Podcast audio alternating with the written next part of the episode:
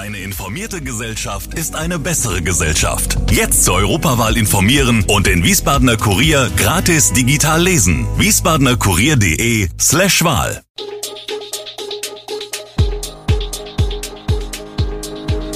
Gude, unser morgendliches News Update. Das Wichtigste aus Wiesbaden für Sie im Überblick. Guten Morgen aus Wiesbaden an diesem 2. Januar. Neue Kita für Wiesbaden, Bauarbeiten an der Bahnstrecke zwischen Niederwallow und Schierstein und werden große Fernseher bald verboten? Das und mehr hören Sie heute im Podcast. Wiesbaden bekommt eine neue Kita. Im April soll die neue Kindertagesstätte auf dem Parkgelände von Schloss Freudenberg öffnen. 18 Plätze stehen dort für Krippe- und Kindergartenkinder zur Verfügung dass es am Schloss Freudenberg nun auch eine eigene Kita geben wird, nachdem bereits Generationen von Kindern das Erfahrungsfeld der Sinne seit seiner Gründung 1993 im Rahmen von Kita- oder Schulausflügen erlebt haben, geht auf das Konzept Vereins Lalilu Freudenberger Kindertagesstätte Natur und Kunst zurück. Im Oktober hatte sich bereits der Ortsbeirat Dotzheim für das Kita-Projekt ausgesprochen, nun kam auch von der Stadt die Zusage. Die neue Einrichtung ist als Naturkindergarten geplant. Täglich geht es ins Freie, als Gruppenraum steht ein Bauwagen bereit. Für Projektarbeiten und bei schlechtem Wetter kann auch auf Räume im Schloss ausgewichen werden. Das Mittagessen kommt direkt aus der Schlossküche.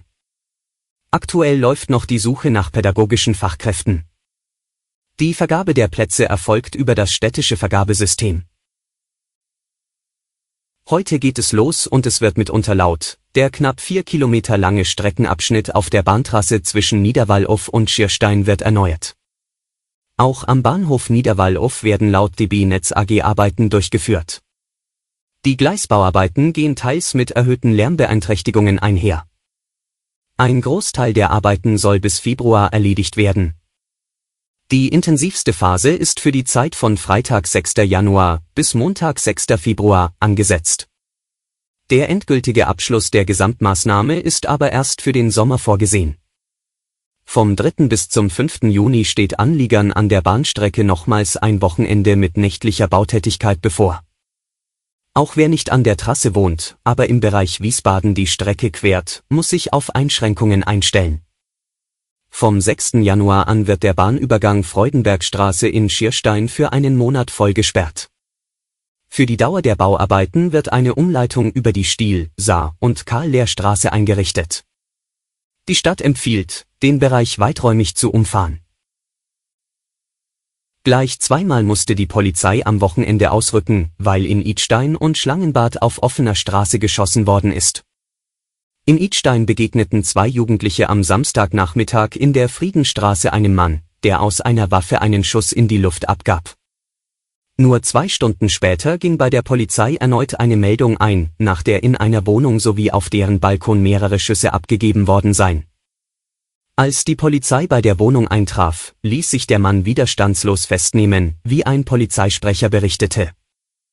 Der 42-jährige Frankfurter, der bei einer Freundin zu Besuch war, war stark alkoholisiert. Der Mann hatte auch den Schuss in der Friedenstraße abgegeben. Die Waffe wurde sichergestellt. Auch in Schlangenbad wurden am Wochenende Schüsse abgegeben. Dort hatte ein Busfahrer am Sonntag am Landgrafenplatz einen Fahrgast des Busses verwiesen, weil dieser sich weigerte, eine Maske zu tragen. Beim Wegfahren beobachtete der Busfahrer im Rückspiegel, wie der Mann eine Waffe zog und in die Luft schoss. Als die Polizei in Schlangenbad eintraf, war der Mann jedoch verschwunden. Die Polizei sucht nun nach dem Mann. Im Kasteller Petersweg Ost ist einiges in Bewegung, nun ist das Gewerbegebiet auch als großer Polizeistandort im Gespräch. Das Land Hessen will drei Einrichtungen mit mehr als 2700 Mitarbeitenden an einem Ort zusammenfassen. Konkret geht es um die Bereitschaftspolizei in der Mudra-Kaserne, um das Präsidium für Technik im Rheingauviertel sowie um die Hochschule für öffentliches Management und Sicherheit am Kohlheck. Der Umzug soll 2031 sein. Im November bekräftigten Stadt und Land die Absicht, die Einrichtungen in Wiesbaden zu halten. Bald darauf fasste der Kasteller Ortsbeirat einen Pro-Polizeibeschluss. Kämen die Pläne des Landes Hessen am Petersweg zum Tragen, würde es dort eng mit dem Platz zum Ansiedeln von Firmen. Das Land braucht 20 Hektar. Derzeit gibt es laut Gewerbemeldestelle am Petersweg Ost 119 Firmen. Werden große TV-Geräte bald verboten? Eine neue EU-Verordnung soll künftig dazu beitragen, dass Fernseher weniger Strom verbrauchen. Im Schnitt verbrauchen Fernseher und Computer rund 30 Prozent des Stroms in Privathaushalten, weswegen diese Geräte jetzt besonders von der neuen EU-Regel in den Blick genommen werden sollen, um Strom einzusparen. Die Verordnung tritt ab 1. März in Kraft. Die mit ihr verbundenen Auflagen geben Branchenverbänden zu denken.